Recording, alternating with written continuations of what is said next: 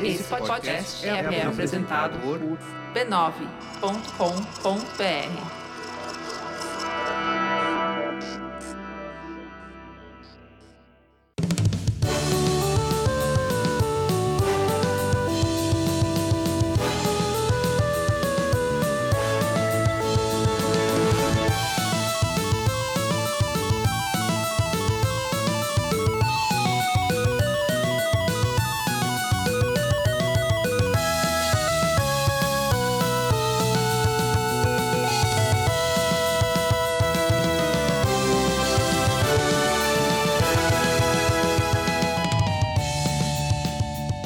Ao vivo, o Poco Pixel número 146. Eu sou o Adriano Brandão, do meu lado tá o Danilo Silvestre, tudo bom? Tudo bom? Beleza? Maravilha! Qual que é o tema da semana, Danilo? O tema dessa semana é clique castigo. A gente vai falar sobre punitivismo. Isso, sobre por que, que videogames punem a gente e a gente gosta. A gente gosta de ser punido? O ser humano gosta de ser punido? Em geral, não. É ruim, né? E por que, que no videogame é bom? A gente Por- vai descobrir no episódio de hoje. A gente é masoquista quando joga videogame. Todo mundo, por definição. né? Você, você e você! Todos vocês são masoquistas jogando videogame, é isso? É isso, vamos- todos fazer um grupo de apoio. Exatamente. Mas antes da gente falar sobre punição em videogames e o que, que significa isso, a gente tem que falar sobre outra coisa. Outra coisa É, outra coisa. é sobre o Ronivon falando que todo mundo já teve 30 gonorreias. Não é o Ronivon, é o Amaury Júnior. Ah, eles são todos a mesma pessoa. Mas no programa do Amaury Júnior vai, vai ter o, o Geraldo Alckmin de elenco fixo. ah, ele foi contratado, né? É, o Alckmin vai ser elenco fixo do programa do Ronivon. É, é o que tem pra hoje. Era, o projeto dele era ser presidente da República. Não deu, então ele vai ser do elenco do Ronivon. Ah, Na, na, que era Gazeta? TV Gazeta. ok. ok, eu acho que é justo, honesto. É, é- é válido. É válido. Não, a gente não vai falar sobre o Amaury Júnior e suas 20 gonorreias. Não? Não, porque a gente não precisa falar sobre isso, porque todos os ouvintes do Poco Pixel mandaram pra gente no Twitter e em cartinha a história do Amaury Júnior. É, A, a gente avisa pra todos que sim, a gente já tá sabendo. isso, todo mundo achou que foi a primeira a mandar. Estamos cientes.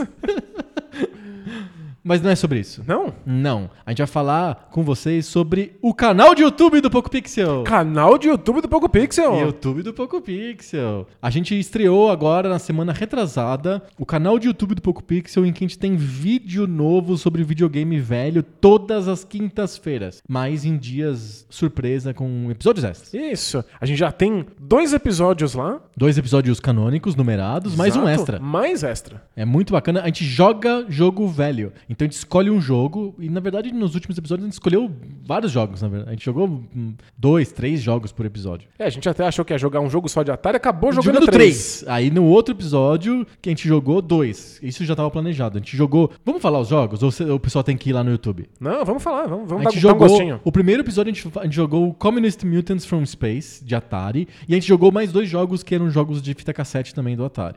E na semana seguinte a gente jogou dois jogos de esconde-esconde: o Sneak and Peek do Atari 2600 e o Barney's Hide and Seek do Mega Drive. Toda a vontade que as pessoas tinham de ver os vídeos morreu no instante que você falou esconde-esconde. Não, vamos lá, porque é muito estranho. A gente, e a gente tá jogando esconde-esconde e o Danilo está procurando o computador.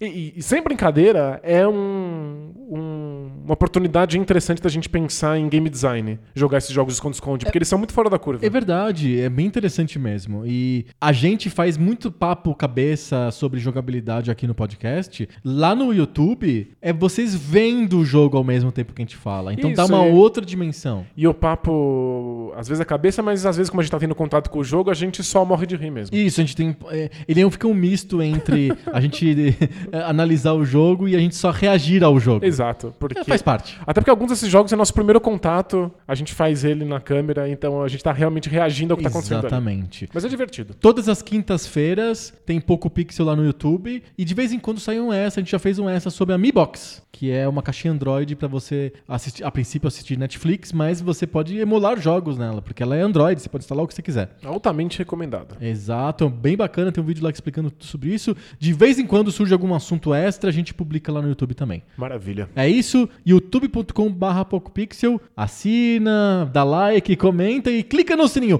Principalmente, clica no sininho. Isso. Eu não sei o que o sininho faz, mas é tão legal falar clica no sininho que você recomenda e pede que as pessoas façam. É, será que faz algum som quando você clica no sininho? Eu não sei, eu nunca achei o sininho. Será que o sininho tá afinado?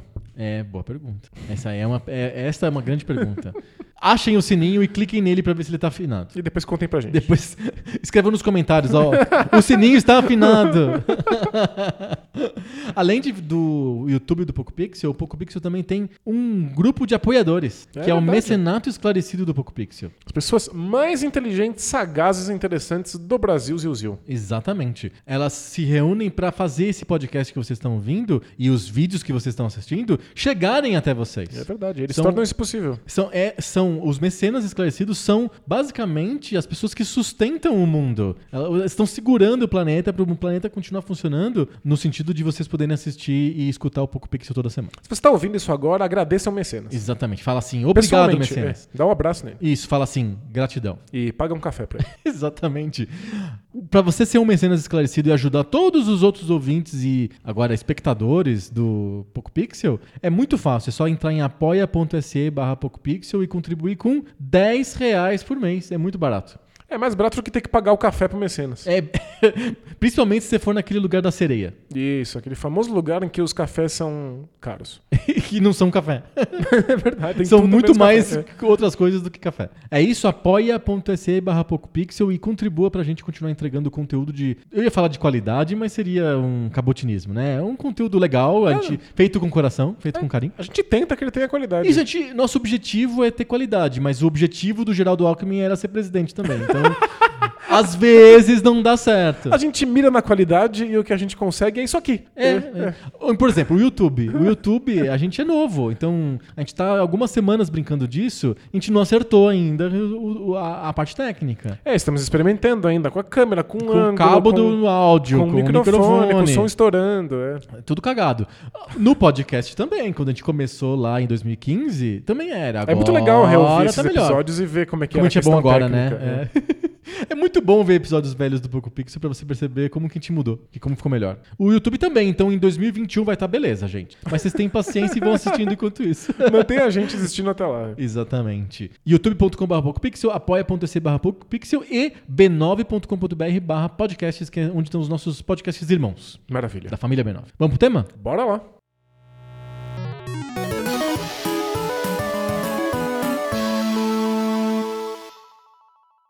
Se na vida real a gente não quer ser castigado nem punido, por que, que nos videogames a gente quer ou acha interessante ser punido e castigado? Eu acho que a punição cumpre uma série de papéis quando a gente joga videogames e a gente acabou entendendo que se a gente não for punido enquanto joga, o jogo não é viável Vamos- em vamos- vários aspectos. Perfeito. Vamos, vamos conceituar então punição em jogo. No mundo real, onde que eu enxergo que o jogo está me punindo? Boa, o jogo está dizendo que você fez uma coisa errada, uma coisa que ele não gostaria que tivesse acontecido, Ah, e aí ele está fazendo você sofrer por conta disso. Algum tipo de consequência negativa o jogo traz pra você como jogador. Pra Me dá um exemplo. É, você está lá jogando uma fase há um bom tempo, você está cumprindo desafio após desafio, de repente você faz uma coisa errada, você não aperta o botão certo no momento correto para vencer um inimigo. Certo. E aí o jogo te pune fazendo você jogar a fase desde o começo. Entendi. Você tá quase no final da fase e você e- e não viu aquele inimigo que te deu um, um tranco e aí esse tranco fez você cair no buraco. Isso. Isso é uma punição porque você deveria ter feito outra abordagem pra escapar daquele inimigo que tava na tela. Perfeito. E aí, como o jogo lida com essa punição é que varia, mas todos eles escolhem de alguma maneira mostrar pra você que você não fez a coisa correta e fazer você pagar de alguma maneira por isso. Se for, vamos pensar um mundo sem punição nos videogames, como seria? Maravilha. Você encosta no inimigo, em vez de você morrer e perder uma vida e começar as fases de novo, aparece uma tela dizendo: Bad Bad Boy, não era assim, você devia ter batido no inimigo. Então, é que isso já é uma punição. Ah, uma admoestação é uma punição. É porque a, a punição depende muito daquilo que você espera do jogo. É, eu sinto que quando você joga os videogames, você deseja alguma coisa. Você quer que alguma coisa aconteça. Certo. Então, por exemplo, você tá jogando lá um Ninja Gaiden da vida, você quer a emoção, a velocidade, correr por aí, dar espadada nos inimigos. Sim. Se o jogo para por 8 segundos pra te dar uma mensagem assim: você é um garoto muito mal, você não apertou o botão na hora certa e portanto esse inimigo te, te atrapalhou, essa É uma punição. já é uma punição. Ela é- o jogo parou de te oferecer aquilo que você queria. Tá. Ele tá estragando o seu tempo, ele tá estragando a, a sua alegria. É, é que Ninja Gaiden pune muito mais do que isso. Ninja Gaiden faz você começar Do zero. desde o começo. E ele te dá poucas tentativas. Ele te pune tão violentamente depois da terceira, quarta tentativa, que você tem que começar o jogo inteiro do zero. Uhum. Isso é uma punição verdadeiramente drástica. Mas parar tudo e falar, oi, você errou, já é uma punição, porque corta o clima, o ritmo do jogo, tira do jogador aquilo que ele queria estar fazendo e aí dá uma outra coisa no lugar. Uma punição que nem do Mario Odyssey, que no modo. Tem um modo do Mario Odyssey, que eu não sei o nome exatamente, no, o nome que a Nintendo deu pra esse modo, mas eu chamo de modo infantil. Você joga o, o jogo no modo facilitado infantil. Perfeito. E quando você cai no buraco, vem uma, uma- um espírito e te puxa de volta e coloca no- você no lugar antes. Ele é, é- não é bem um rebobinar fita, porque rebobinar fita voltaria. Não, você não, não teria uma, uma- a, a consequência do teu ato, você voltaria no tempo. Mas no Mario Odyssey não acontece a morte ou a, ou a punição, porque algo te, te salva e te coloca no lugar de volta. Legal. É, é- Isso é punitivo ou não é punitivo? Então, ao, ao meu ver, sempre existe uma punição acontecendo nesses momentos, porque o jogador não pode continuar jogando. Ele é obrigado a parar por alguns segundos enquanto aquele espírito suga o Mario do buraco que ele caiu. Aham. E aí o jogador é obrigado a tentar de novo. E isso já é algum grau de punição. Mas é Mas melhor é um- do que quando você morre no modo não infantil do Mario, em que ele volta pro último checkpoint. Isso. Então a gente tá falando de punições que são mais leves e punições que são mais pesadas. Certo. Né, eles criam consequências diferentes no jogador, mas eles ainda estão dizendo que alguma coisa errada foi feita, você está perdendo alguns segundos, ou muitos segundos, ou horas por conta disso, e aí você tenta de novo. Ter que tentar de novo já é em si uma punição. Uhum. É, se a gente pensar no mundo real, é o tipo de coisa que você pediria para uma criança que fez uma coisa errada. Vai lá e faz de novo. Vai lá e faz de novo e faz melhor. Aham. Né? A, é, a gente se sente punido. Cara, eu vou ter que tentar de novo, mas eu já, já fiz dessa vez, mas estava ruim. Aham. E os videogames fazem isso, tenta outra vez. É que, em geral, o, o grau de tempo que você tem que esperar pra tentar a próxima vez aumenta ou diminui a punição. Uhum. Então, O quanto que você tem que jogar de novo é, uma, é, é um dos componentes que o game designer tem à disposição pra te punir mais ou menos, conforme o que ele acha que faz mais sentido pro jogo dele. É, vamos pra cota Battletoads do dia? Vamos, Battletoads, sempre, todo episódio. Se você erra alguma coisa na última fase do Battletoads e morre e acaba seus continues, Você tem que começar o jogo do começo. Isso, são horas e horas e horas de jogo e de desafios, de coisas que você precisa fazer perfeitamente pra você ter a possibilidade de tentar fazer melhor aquilo que você errou. Certo. Isso é uma punição muito violenta, porque ele tá te punindo com horas e horas de trabalho pra você ser capaz de fazer aquilo outra vez. Uhum. Existem jogos em que você morre, você errou, então o jogo te mata, você é punido, mas você pode tentar de novo instantaneamente. E às vezes no mesmo lugar. Às vezes exatamente no Que é mesmo uma, ponto. das, é um uma das coisas do cardápio do game designer pra punir os jogadores. É, quando o jogador morre, ele a próxima tentativa dele é a partir de onde? É de exatamente do lugar onde ele morreu? É de uma retroagem um pouco no último posição que a gente chama de checkpoint? Ou volta pro começo da fase? Ou volta pro começo do jogo? Tem um monte de opções que o game designer tem à disposição. Por exemplo, beaten ups, classicamente, quando você morre, você volta exatamente pro mesmo lugar onde você tava. E os inimigos não são resetados, eles continuam com metade do dano, já morrendo, entendeu? É, é como se o jogo continuasse. É verdade. Ah, é como se tivesse um contador junto com você, um co- contabilista, um cara da contabilidade, dizendo assim: olha, você só perdeu aqui uma vida, mas não, afeta segue, nada. segue o jogo. Isso. Continue onde parou. Exato. Não esmoreça. E... você consegue! Né? Ele é uma punição bem leve, né? É, Até porque o beaten up, ele é um gênero muito típico de arcade, em que o objetivo é botar ficha. Ele não quer te dar uma lição, ele só quer que você ponha dinheiro lá dentro da máquina. Ele não quer que você tente fazer melhor aquele ponto em, em, em particular. Porque eu acho que é isso que jogos de plataforma tradicionalmente nos ensinam. Se você erra um salto e você morre e você começa a fase de novo, o que o jogo quer é que você faça aquele salto melhor da próxima vez. Isso. É, num beat'em up, ele não quer que você faça uma coisa particularmente melhor. Ele só quer que você ponha dinheiro na Quer que você máquina. continue. Isso. Até porque, vamos lá, vamos chegar num acordo aqui. Beaten ups não tem o que você evoluir. Não é um tipo de jogo que permite que você melhore como jogador. Não tem, não existe o bom jogador ou o mau jogador de beaten up. É, acho que até existe uma certa curva de aprendizado do- quando você pega o controle pela primeira vez, depois de ter jogado algumas partidas, mas ela é muito rápida. O cara que jogou meia dúzia de partidas é tão bom quanto o cara que jogou 6 mil partidas. né? Exato. Eu desconfio. Eu, eu, eu até acho você muito otimista com o up. eu acho que aquele bonequinho que parece um passarinho que cai assim, ele, ele- sabe aquele que tem um biquinho e a força da gravidade faz ele ba- ba- baixar e levantar o biquinho? Um passado de madeira que fica dando bicada no chão, é isso? Isso, esse cara jogaria beaten up facilmente. Você põe um controle na frente, ele fica bicando assim, aí vai se jogar tão bem quanto você. Acho que alguns têm um pouquinho mais de estratégia, mas não é nada sofisticado que você não, Não. perceba muito rápido, Não, né? não, então é, faz sentido para um jogo que tem uma curva de aprendizado tão pequena e que podia ser jogado por um, uma tartaruga. É, é, tipo, não precisa ter punição. Pra que punição? É, você só precisa saber que você não chegou longe o bastante, que você não chegou onde você onde devia. É, ah, talvez a punição seja numa versão que não é arcade do, do beaten up, em que acaba todas as vidas e continua, e você não terminou. Isso, aí ele fala, sinto, sinto muito, você não foi capaz de chegar até o Isso. final, tente outra vez. É, no, beaten, no arcade o beaten up se resolve sempre. Você, basta você colocar ficha você chega no final. É. Não tem uma não possibilidade de terminar o jogo, desde, desde, desde que você tenha dinheiro. É Perfeito. isso. isso. é pouquíssimo punitivo. Agora, jogos que querem que você execute ações com precisão tendem a ser mais punitivos. Por exemplo, shoot ups. Como... É, então, tem alguns. Alguns shoot'em ups que começam você desde o começo da fase, tem alguns que são mais como beat'em ups. Instantâneo, já Instantâneo, aparece. você já, Respawn já na hora. nasce. A punição tá no fato de que você tem poucas eh, chances de erro pro jogo recomeçar do zero. Uhum. É, eu acho que a gente tá pensando muito na morte como punição. A morte como a última punição. É, né? Mas é The ultimate punishment. a morte no sentido de você. O, o personagem de fato morre e aí aparece ele novamente porque é uma nova vida, ou Uhum. então a fase começa de novo.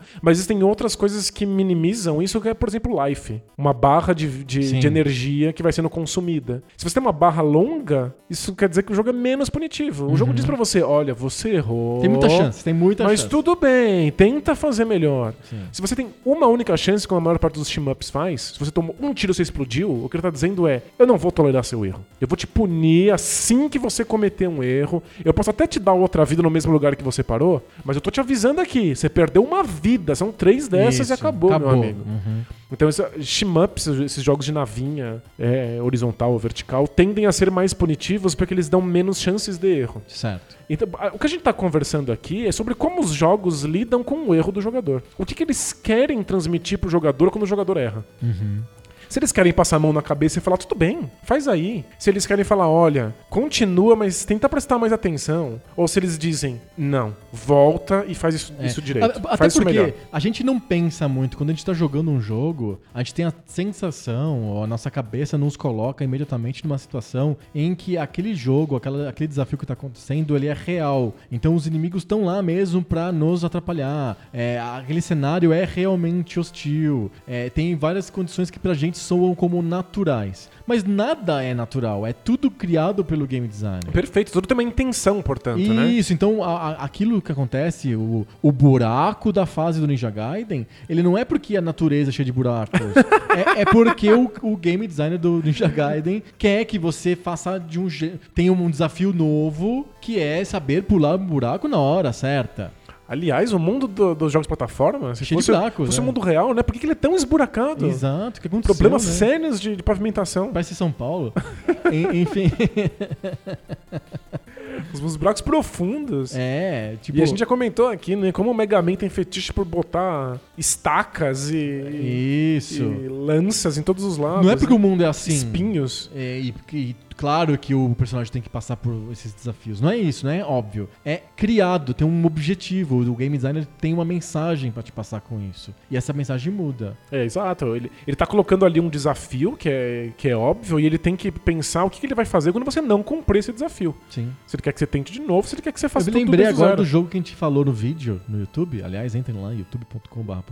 Que é o jogo do Barneys, que não tem nenhuma punição. Exato. É um jogo que, por não ter desafio, Não Não tem real, punição. não tem punição. Ele até tem o desafio, ele até propõe, ele fala assim: pais, o seu filho tem que achar os cinco, os cinco amigos e cinco, cinco presentes. Mas, na prática, não- isso não é solicitado. Se, o, se o, o jogador terminar a fase sem achar nada, tudo bem, feliz, o Barney dança lá e dá tchauzinho, é isso aí, cara. Perfeito. Só alegria. A, a gente tá muito atrelado a uma lógica. Então dá pra fazer um videogame sem Dá. punição. A gente tá muito atrelado a jogos que são ultra desafiadores e, portanto, punem você quando você não consegue cumprir o desafio. Isso. E muita gente, inclusive, acha que essa é a definição de jogo. Será? Não consegue imaginar um videogame que não tenha desafio. Então vamos, vamos pensar em uma categoria não videogame, por exemplo, esportes. O esporte tem desafio. Você tem que saltar mais alto que o, que o cara. Você Claro. tem que acertar a bola. É uma bola grande no aro, quase do tamanho da bola. Isso é um desafio, certo? Uhum. Mas ninguém te pune porque você errou a, a cesta.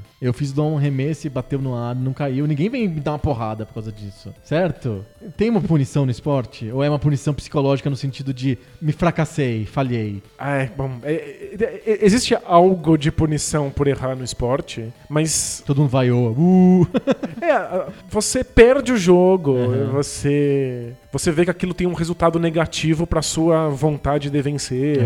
E- Você acha que se- sempre existe algum tipo de punição por erros num esporte que você. em em qualquer jogo em que você quer acertar. Certo. Mas o que, o que não acontece é uma punição imediata, óbvia, de feedback instantâneo, Uhum. como a gente está acostumado com jogos de videogame. Perfeito. Especialmente porque, eh, quando você está falando de um esporte, alguém tem que estar sentado com você, ou ao lado do seu lado, no momento em que você aprende, te dizendo o que pode e o que não pode. Uhum. Então você tenta, no jogo de basquete, você sai correndo com a bola nas mãos, alguém fala assim: não, não, isso não pode. Olha, você apita lá, faz um barulhinho com a apita, vai Tem chamar uma- atenção. Tem a punição da, da- da- quando você fura as regras. Isso, aí eu falo: olha, isso aí você não deveria ter feito, meu amigo, sinto muito. Advertência. Então volta, dá a bola pro seu coleguinha, você não pode mais continuar jogando, agora o coleguinha que vai jogar. Se eu der um chute na canela do coleguinha, o juiz vai me punir. E é isso, ele vai lá, apita, para, te mostra o cartão amarelo. Mas é uma dinâmica diferente, né? Não é a dinâmica da punição por fracasso, é a dinâmica da punição pelo, pelo por você estar rompendo regras. Isso. Nos jogos de videogame, a punição, ela te mostra quais são as regras. Aham, É, um- é- é uma, uma lógica um pouco diferente. aham. Quando você começa a jogar Super Mario Bros., você não sabe o que pode e o que não pode ser feito. Uhum. Então, o jogo precisa te punir assim que você fizer alguma coisa que não pode ser feita. Você vai aprender o que o jogo permite ou não através da punição. Certo. Então, você tá lá, oh, caramba, meu primeiro jogo, vou jogar Super Mario Bros. com o seu Nintendinho, feliz da vida, e de repente o jogo para. Faz aquela música melancólica, o Mario abre a boca e grita e cai pelo. some, né, do, do- Sim, pelo ele, chão. desa- ele desaba. Ele assim. desaba, assim, em desespero. E o jogo começa de novo. Aí você fala, putz, vou ter que fazer de novo, novo. esses três segundos aí. Por que, que o jogo parou? Eu queria ver mais. Então Uhum. essa é uma punição. Por que o jogo recomeçou? Eu já joguei essa parte. Então você percebe, eu, pra não, não acontecer isso novamente comigo, eu vou ter que pular por cima desse Goomba ao invés de Perfeito. tocar nele. Então, o que você está falando é que a punição tem um caráter do- educativo. É, nos videogames, certamente. Isso, é nos videogames, por favor. Então, nos videogames, o, o Goomba mata o Mario porque ele quer ensinar pro jogador que você tem que pular na cabeça dele, você tem que pular por cima dele. Exatamente. O jeito de você passar aquele desafio é pulando e caindo em cima da, do- da cabeça do Gumpa. Ou pulando e desviando dele, sei lá. Simplesmente evitando o toque com o Gumpa. É, A punição é educativa. Porque se não fosse puni- não tivesse punição, você nunca ia fazer isso. Porque só você passa pelo lado do Gumpa, atravessa o corpo do Gumpa e nada acontece, você segue jogando. Isso, pe- pensa num, num Super Mario Bros. que não te pune por nada errado que você faz. Uhum. É, você aperta pra frente no controle e aí ele passa pelo lado do Goomba. Você tem uma parede, ele atravessa a parede. Uhum. Ele não te pune por você não saber que tem que pular, te bloqueando a sua, a- a, sua continuidade. Você atravessa tudo, chega no final, é só, é só pra frente no controle. É o Barney, é o jogo do É Barney. o jogo do Barney. É, o jogo do Barney você ainda faz alguns desafios que são autoimpostos, né? Tipo, É tudo autoimposto Eu naquele jogo. quero achar todas as crianças, eu quero achar todos os presentes. Eu quero, o jogo não me, não me força nada. O jogo não te força absolutamente nada e, portanto, não te pune por não fazer. Isso. Mas o Mario, ou ele te pune, ou você não entende quais são as regras desse jogo. Certo. Então, a punição é educativa no, no Mario. Isso. Mas pode- tem outros tipos de, de motivo pra ter punição. O que eu imagino é que muitas vezes a punição ela tem um caráter de, por oposição, criar o senso de desafio no jogador. Perfeito. Ele quer evitar a punição. É, é tão, o Mario é tão gostoso quanto for cruel a punição. Então, eu, eu fiquei muito viciado no Super Mario Wii U Deluxe da Silva Sauro lá, sei lá, o maior nome de jogo de todos os tempos. A versão Switch do jogo do Wii U. Super Mario do, do Wii. Isso. É, Tem uma versão desse jogo que é o Super Luigi, que é um tipo um DLC, assim, um add-on, em que você só, o Mario não tá lá. O Mario não tá disponível. Você pode, Foi jogar, passear. você pode jogar com o Luigi, com o Toad com a prin- princesa, mas não pode jogar com o O Mario. Mario tirou férias merecidas. Exato, foi pro Foi pra Itália. Itália. Isso, foi ver os antepassados dele. e aí, ele tem fases bem curtas e não tem checkpoint. Aham. E, essa, e, e ele tem uma, uma física diferente, porque o Luigi, ele é, ele é mais estabanado. Ele, acho que eles quiseram criar um ambiente que fosse mais escorregadio, uma física meio da lua, assim, você pula de um jeito esquisito. desde o Mario- o jeito da física do Mas jogo. desde o Mario 2, o Luigi é associado a essa coisa encebada, oleosa, É. em que ele, o pulo dele dura mais tempo que as pernas dele ficam batendo, né? Isso. Mas no jogo do na versão Mario, que é onde você joga com o Luigi, ele faz isso, mas o mundo não é não tá em sintonia com isso. Agora no mundo no Super Luigi, é, o jogo é todo feito pra você poder ter, você ser obrigado a dar super saltões. Entendi. A gravidade é muito esquisita e tal. E- O design das fases é, é, Ah, explora é, é isso. feito para essa jogabilidade específica do Luigi. Exato. E ele não tem checkpoint. Então qualquer erro que você faça, você volta pro começo da fase. Isso cria um- uma espécie de vitória gigante quando você consegue fazer passar por uma fase.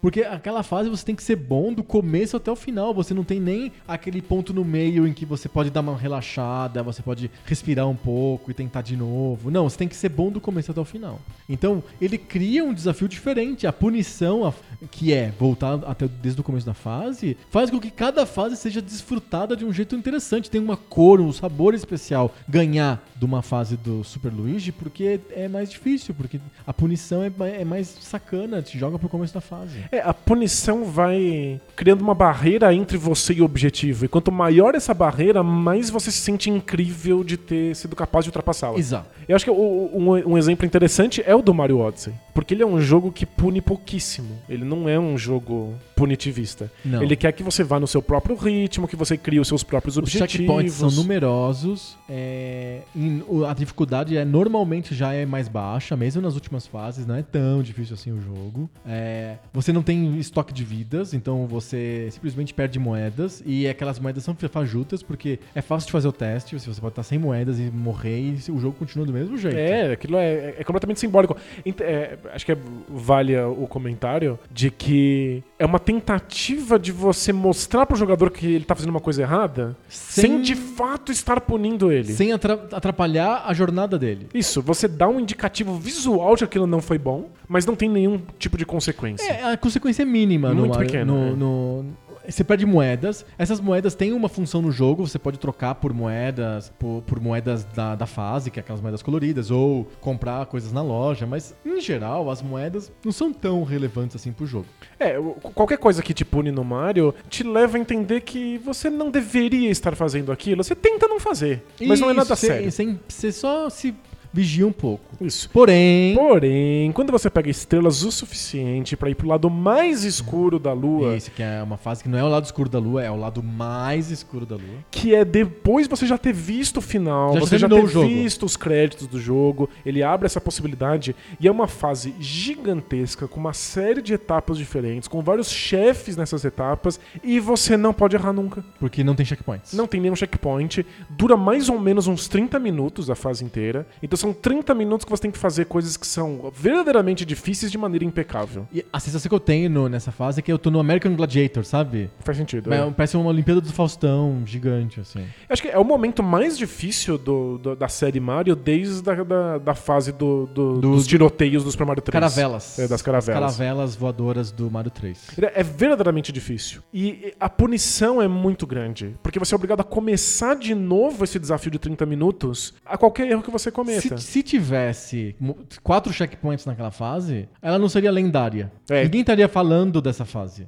Ela tem, Seria mais uma fase, olha que, que fase interessante com desafios do American Gladiators. Ponto, acabou. ela, ela tem um, um grau de dificuldade gigantesco, mas ela é ainda mais incrível porque ela pune demais. E aí o resultado é que se no jogo normal você tenta não cometer erros, porque é melhor não cometê-los, nessa fase final você tem medo, pavor, paura de cometer qualquer equívoco. Aliás, você me fez lembrar que em jogos modernos existe uma tendência de você avaliar o sucesso do jogador em vez de você punir o fracasso. Então, por exemplo, você vai terminar as fases do Angry Birds ou do Cut the Rope ou de qualquer jogo Mas assim. eu vou te dar uma nota e a gente vai ver se você Isso. foi bem, se você foi muito bem, se você foi super bem, se você foi ultra bem. É escola de samba. É, você- as suas notas possíveis são 9,7, 9,8, Isso. 9,9 e 10. No Angry Birds, você ou é muito bom, ou é incrivelmente bom, ou é maravilhosamente bom. Então, ele pode dizer que você é só muito bom, que é uma estrela. Então você se sente impelido a tentar jogar melhor sem ser punido.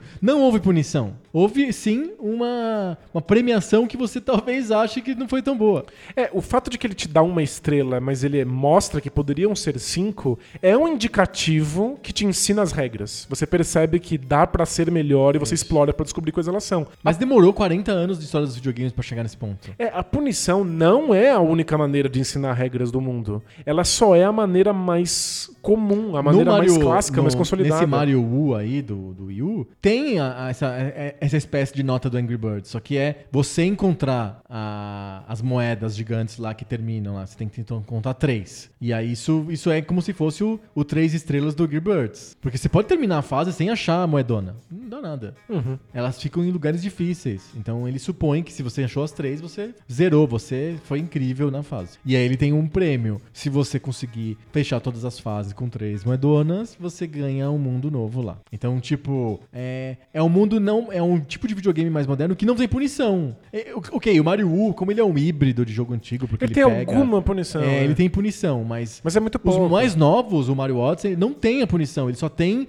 o, o positivo. Ele pe- pede pra você terminar a fase de um jeito melhor, pra. Que o Mario Odyssey tem várias aquelas fases de desafios que são. Também parecem gincanas de TV, assim. Ele, ele- você sai do mundo de jogo, entra numa sala, e você tem que fechar aquela sala e ele dá uma nota pra você. Então, ele, ele vai pelo positivo. Ele é um videogame moderno, ele tenta não te punir, ele tenta te incentivar a ser melhor. É uma coisa assim do tipo, tire o melhor de você. É, mas mesmo os jogos que punem, os jogos modernos que punem, eles voltam você muito rápido. Então, são muitos checkpoints. Então, quando você morre, você pode voltar quase logo antes de você ter feito o, seu, o, seu, o seu equívoco. E vários deles, se você errar três, quatro vezes em Ele te ensina. ele, é, ou ele diz exatamente o que você deve fazer, ou ele para tudo e pergunta: Você gostaria de diminuir a dificuldade? É, Uncharted, God of War. Eles te perguntam instantaneamente. Você, você, é, morri três vezes pro mesmo inimigo. Ele fala assim: Oi, posso diminuir a dificuldade pra você? Você tá indo aperte mal. Uhum. sim ou aperte não.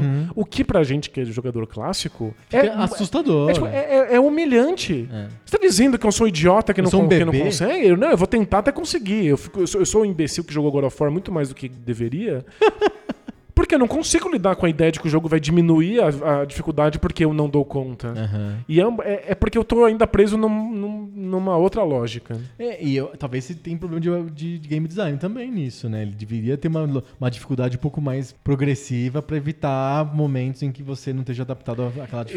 Exato. é, ab- Abandonou-se muito em, em nome de uma dificuldade que é sempre fácil, ou que é sempre média, ou que é sempre difícil. O, né? o Homem-Aranha tem isso, né? Ele não tem essa história de vou diminuir a velocidade, porém ele tem um sistema de gadgets e uniformes e poderes que você adquire, pesquisa. Estão deixando ele mais poderoso. Que né? deixa o, o- bicho tão poderoso que no final do jogo, simplesmente, você não, você não, não você é imbatível. Você, o que separa você da vitória é o tempo, não é o, o- é o tempo que você gasta pra chegar na vitória, não é o desafio. Porque você, o Homem-Aranha tá muito rápido, muito ágil, muito esperto, as armas são muito poderosas, consegue fazer um monte de coisa. E aí ele se enfia um monte de capanga na tela pra ver se te atrasa. É só isso que acontece. Você é atrasado pela, pela quão numerosos são os inimigos da tela. Só isso. E aí eles criaram esse negócio de game, New Game Plus, que é Joga o jogo de novo, com a dificuldade no máximo, mas você também tem todos as- ah, os upgrades do personagem. e aí quão difícil fica? Fica um pouquinho mais difícil, não muito. É que no- você nem lembra que no começo do jogo você, não,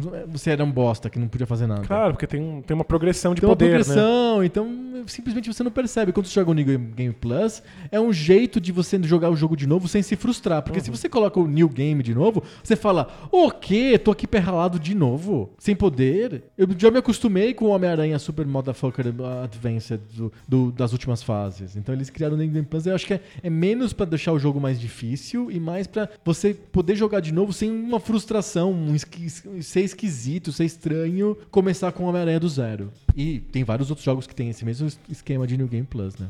É, acho que a gente tá falando aqui de, do papel da punição nos jogos, e é claro que se você pune demais, o jogador fica frustrado. Essa é uma coisa que acontece. Nós muitas vezes ficamos frustrados com, com jogos clássicos de que a gente gosta muito. Aham. Porque eles são muito difíceis e é mais do que ser difícil. O jogo te pune quando você não consegue resolver o problema Isso, difícil. Vamos separar a dificuldade de punição? Sim, sim, acho Porque que é muito são coisas importante. diferentes. O que é dificuldade e o que que é punição? É, a dificuldade é quão complicado é resolver um certo desafio. A punição é o que o jogo faz quando você não resolve esse desafio. Certo. É que, em geral, é, jogos que te punem muito são os jogos que têm desafios complicados de serem resolvidos. Até porque né? senão nunca teria essa possibilidade de punição. Porque você ganha sempre e não há punição. Exato, é. Isso é muito Um- fácil, eu ganho sempre. Um jogo em que os desafios são todos óbvios, por que, que eu vou te punir por eles? né? Aham. É, talvez a ideia aqui seja criar realmente uma sensação de mérito, uma sensação de esforço, de que as coisas eram difíceis, você foi punido por não conseguir é, vencer essas- esses obstáculos, mas que eventualmente você consegue e aí você se sente bem com você mesmo Uhum. por ter superado essa dupla barreira, que é a coisa era, era complicada e além de tudo todos os meus erros me, me rendem uma porrada. Certo. Mas é que também tem o fato de que você ser punido por errar nesses desafios muito difíceis é o que te ensina a vencer os- esses desafios difíceis. Uhum. Menos punição me dá menos feedback do que é que eu deveria estar fazendo para conseguir chegar no final. Certo. Então você descobre por negação, você descobre o que, que não funciona para resolver alguma coisa, até que eventualmente você faça a coisa que dá certo. Uhum. Então tem- tá, tá muito ligado com esse feedback, né? Certo. Mas dificuldade e punição não são a mesma coisa. Não são a mesma coisa. Então dá pra dizer que existem jogos difíceis que não são punitivos. Definitivamente. E a gente não precisa procurar em jogos modernos. A gente pode ir nos point and clicks, por exemplo. São jogos difíceis. Muito difíceis. E, ah, eu não sei se eles realmente não te, não te punem porque não tem um mecanismo óbvio de punição. Tem alguns jogos que te punem de uma maneira cruel. Então, jogos mais antigos da Sierra, por exemplo, o personagem morre e você tem que começar de novo. Isso. Isso é, isso é uma punição. é uma né? punição. Então você tomou decisões erradas no point and click. Você árvore de diálogo, você não soube conversar com o outro personagem e ah, isso te levou pra morte e aí você não consegue, você tem que jogar o jogo desde o começo. Perfeito. Esse seria o, a punição dos jogos de click de adventure point and click. Porém, com a evolução do gênero, os jogos seguintes de point and click, por exemplo, principalmente da LucasArts, não tem morte. De novo é um tipo de jogo que só o tempo te separa do final. Isso. Existe uma punição muito leve que é eu não continuo a história, eu não te mostro Estou bloqueado, o né? mais o, o- aquilo que você quer ver. Então eu tiro de você a experiência que você deseja do jogo, enquanto você não descobrir a solução desse quebra-cabeça. É mais uma frustração do que uma punição. É, a punição é não continuar. E aí isso cria uma frustração no jogador. Seria não punitivo, então, se de repente eu tô, eu, eu- eu tô travado no The Dig, e aí eu andei por aquele metrozinho do The Dig duas vezes, aí o, acontece um evento Deus Ex Machina que, Que resolve. resolve. Isso. A, a própria ideia de que você pode travar num jogo já prevê que existe alguma punição. Uhum. Porque a punição é estar travado. Tem jogos que. O Zelda é isso, né? fazem Ocarina of é. Time. Se você não entende, vem a fadinha e fala: Olha, é ali, não é? Ela, ela, ela não tem paciência nenhuma. Ela, ela quase instantaneamente. Você olha o puzzle e fala assim: eu não quero fale- fazer ele agora. Eu vou olhar essa parede aqui por três segundos. Não, a fadinha já tá te dizendo o que tem que fazer. Maldita fadinha. Se tivesse isso no The Dig, entendeu? Você pegou o metrô pela terceira vez e não conseguiu completar nada, não, não achou nenhum objeto novo, o jogo já te causa, faz um, um acontecimento estranho fora da curva, que a gente chama de Deus Ex Machina, e te coloca a solução na tua cara. É isso. E aí, punição nenhuma, você nunca fica travado. Tem jogos. Poderia ser, mas não é. Num caso, não, Não é assim, é. Os jogos da Nuclear Arts não são assim. Existem jogos que estão, são até mais drásticos na ideia de não te punir, a ponto de não precisar vir um evento externo e resolver as coisas, porque simplesmente não tem nada a ser resolvido. Esses jogos que a gente chama de walking simulators, que são jogos que você simplesmente explora um espaço e anda por um espaço, experimenta uma história, e são jogos, têm um objetivo, que é ver a história até o final, mas não tem nada que te impeça de fazer isso em nenhum momento. É só uma experiência. É só uma experiência, não tem nada de errado que você possa fazer que te gere uma punição.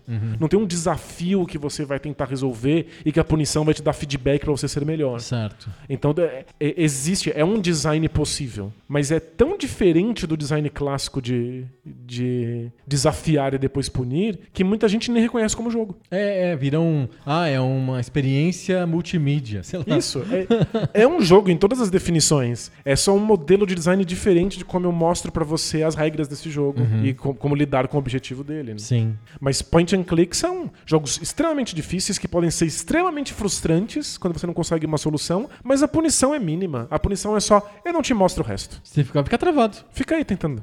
Pega o metrô aí do The Dig 400 milhões de vezes. É, e anda, e anda, e anda, e anda, e nada acontece, feijoada. É diferente de jogar Ninja Gaiden e falar, não, você vai tentar outra vez esse mesmo desafio até você ficar impecável nele. E quando você ficar impecável nele, tem um outro logo depois. E se você não conseguir, você vai ter que fazer todos os desafios anteriores em sequência.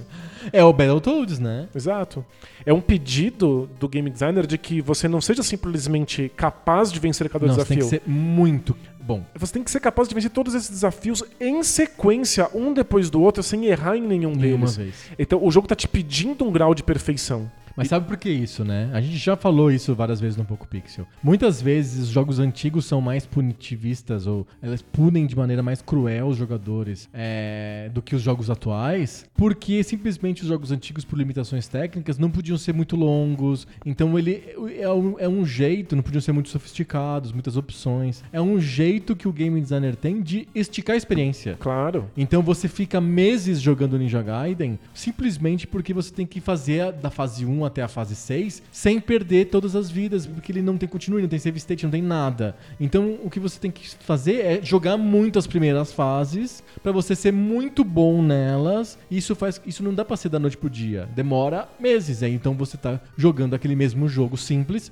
por meses. É, eu não tenho nenhuma dúvida. Hoje o, o Uncharted ou God of War ou qualquer que seja, o jogo em si, se você fechar o olho e jogar com aquele boneco do, do passarinho apertando o botão, o controle do PlayStation, você termina em 70 horas, você fica semanas jogando porque o jogo já é comprido. Não depende de ser ru você ser ruim pra ser comprido. É Ele é comprido. O God of War é um jogo bem difícil. E ele é comprido, mas fica ainda mais comprido porque é difícil pra caramba. Mas você Mas pode o Uncharted, facilitar. é, é. Uncharted é. Uncharted é feito pra você ver a historinha. Exato. Mas eu eu não tenho nenhuma dúvida que esses jogos antigos, eles usam a punição para te ensinar, Ensinar as regras. ensinar as regras, numa época em que eu não garanto que você lê o manual. Não tem tutorial. Não tem tutorial, os gráficos são muito abstratos. Não tem a fase 1 que meio que mostra tudo que tem que acontecer. É, e tem outra coisa. É numa época em que as pessoas não têm repertório. Não tinha videogame antes. É, hoje você me dá um jogo, eu olho pra ele, eu já Associo intuo- em vários outros. Eu já intuo quais são as regras desse jogo, eu já sei até quais botões fazem que coisa. Uhum. E numa época em que você não tem essa história anterior, é, você precisa deixar tudo muito claro e, em geral, a punição faz isso. Mas certamente é pra esticar a experiência também. É, é pra esticar a experiência. Porque um jogo dura muito mais se você for punido muitas vezes vai começar do, do zero do que se você resolver todas as coisas numa única sentada e aí Sim. você sente que o jogo está esgotado e você não quer mais jogar. Pensa no Battletoads. Battletoads é um jogo grande. Ele tem, acho que, nove fases. É. É, Dessas nove, a gente tá muito acostumado com as três primeiras. Porque são as fases mais acessíveis. Não é tão difícil assim a primeira. A segunda é tranquila também, desde que você jogue sozinho, não de dois jogadores. Dois jogadores é absurdo, é ridículo. E a terceira escala a dificuldade de um jeito e ele te pune cruelmente, porque né, você tem que ser perfeito ou você não vê as outras seis fases do jogo. É a maior punição que tem. A punição de você eternamente jogar só um terço do jogo. É. E acho que aqui a gente pode começar a fazer a, a distinção entre um jogo que pune, que é uma mecânica válida, que é interessante, que cumpre um papel de explicar as regras, que dá pro jogador uma satisfação de vencer, que cria sensações que não são pretendidas pelo game designer, mas surgiram e começaram a usar isso, que é deixar o jogador com medo, com receio Certo. de fato, com cagaço. Que é outro tipo de exploração da, da, da psique do jogador. Exato. É, é, O que, é, aliás, é muito É interessante. fascinante, é. Por que, que eu teria medo de acontecer uma coisa com esse era personagem que é um pixel? Não sou eu, tanto faz. Mas sou eu o esforço, sou eu o tempo. Uhum. Então eu tenho medo de perder meu tempo, eu tenho medo de jogar fora o meu esforço. Então você teme pela morte do personagem. Sim. Então, é, é, é uma, é uma escolha de design que tem seu papel, que, que tem uma função, que cria sensações psíquicas nos jogadores que são muito legais. Mas existe também o que a gente chama de punição cruel, como você falou do Battletoads. Existe uma punição que cruza essa linha e parece que ela tá ali só por sadismo do, do game designer. Parece que é- não é pra me ensinar ou pra fazer eu sentir alguma coisa, é pra me fazer sofrer mesmo. É, é- é- é sadismo mesmo. É, existe alguma coisa na punição que causa sofrimento de maneira catártica nos videogames? É um sofrimento que se transforma em prazer? Eu sofro porque não consigo passar essa fase só porque isso vai aumentar ainda mais meu prazer quando eu conseguir. Perfeito, faz todo sentido. Mas existe um- um- uma punição que me causa um sofrimento que é só sofrimento, é puro sofrimento. De achar que eu nunca vou ser capaz de passar por essa barreira. E aí chega uma hora que você fala, por que, que eu estou fazendo isso comigo mesmo? por que, que eu, eu- eu venho aqui e de bom grado sofro? E acho que essa é a pergunta que você fez no começo. Por que, que a gente aceita sofrimento no Isso, videogame? no videogame, né? E acho que a princípio é porque a gente confia que esse sofrimento vai virar outra coisa.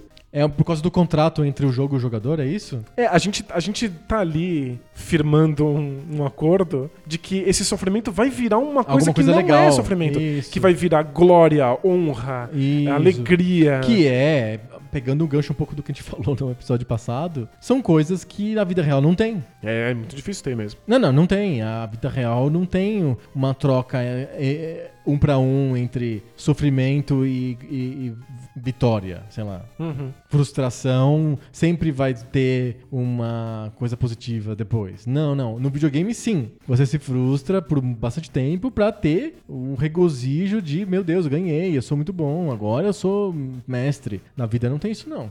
É, tem uma série de pressupostos que a gente tem que ter em mente, coisas que a gente tem que acreditar antes de ligar um videogame pra ele fazer sentido. E a gente esquece muitas vezes. Uma dessas coisas é a gente precisa acreditar que dá pra vencer, que é possível. Que aí isso a gente chama de jogo quebrado. Quando não dá, Quando não dá pra vencer, a gente fala, esse jogo está quebrado. não funciona. Não né? funciona, não, não, não tá certo. Não foi feito pra bloquear minha vitória. Então, pode me punir, porque no contrato eu entendo que essa punição um dia vai me levar à vitória. Eu sei que ela é possível, eu sei que dá pra chegar lá e eu vou me sentir orgulhoso de ter alcançado Um isso. jogo de luta, por exemplo, que poderia ter um último chefe impossível de ser batido, é muito fácil do programador fazer, do game designer criar. Um chefe impossível de ser batido.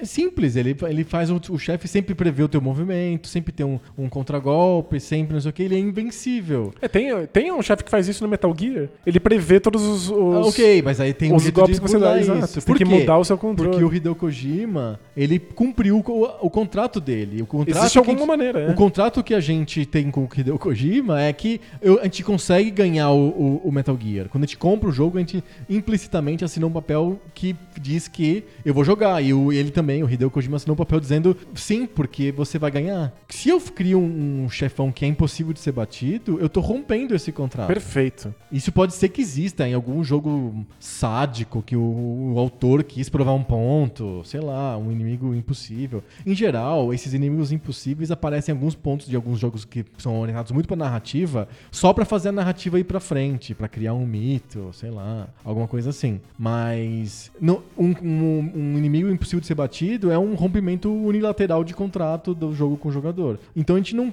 isso não pode acontecer nunca. Então a gente continua jogando porque a gente sabe que uma hora dá pra ganhar desse cara. Por mais difícil do que pareça. O Mike Tyson no Mike Tyson Punch Out dá pra ganhar. É só muito difícil, mas dá pra ganhar. E aí tem que ter sempre um jogador que fala, eu consegui. Pra todo mundo falar, ah, então não é quebrado. Esse jogo não está quebrado. Mas, por exemplo, o Bart vs The Space Mutants, pra mim é um jogo quebrado. Porque se você tiver só jogando sem nenhum acesso a nada, sem acesso à internet, sem uma revista Nintendo Power, ou sem uma um guia oficial de como resolve o jogo, não, não dá pra vencer a primeira fase. Eu acho impossível de você vencer a primeira fase do Bart vs The Space Mutants se você não souber o que você tem que fazer. Perfeito. E é um. E é Outros um... jogos, como o, o famoso e muito pouco pixel La Herência, esse dá pra você, se você jogar um número de vezes suficiente, você consegue saber pra que objeto você dá pra qual vizinho. Então, mas a, a, a pergunta é sobre punição. Quando você erra, o que, que o jogo faz? Como é que ele lida com o seu erro? Uhum. É, no caso do, do La Herência, que a gente fala aqui do MSX. Joga tudo de novo. Você tem que começar de novo. É. Mas quão, quão longa é essa parte? Quão curta é essa parte? Então, quando você joga.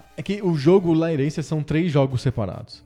O primeiro jogo é você tá num prédio e você tem que devolver os objetos pros vizinhos, porque você tá com pressa e você tem que pegar o táxi pra ir pro aeroporto. Você tem 18 minutos, uma coisa assim, 20 minutos, que o relógio no tempo real acontece na tua, na- na tua frente. Inclusive, se você não pega o relógio, você não sabe quanto tempo falta. É uma sacada do jogo. Tem um relógio disponível lá. Se você, se você não pega ele, você não tem a ideia de quanto falta pro, pro voo. Mas se você pega, aparece o relógio lá embaixo pro jogador. Legal. Sentido pro jogador. E vo- você tá andando no prédio, ele, ele tem escadas, uns elevadores que demoram muito. E você tá com pressa, você tem que descer pro térreo pra pegar o táxi. Só que enquanto está andando, ficam aparecendo vizinhos insistentes dizendo: não vai embora antes de devolver aquilo que eu te emprestei. E ele fala assim: aquilo.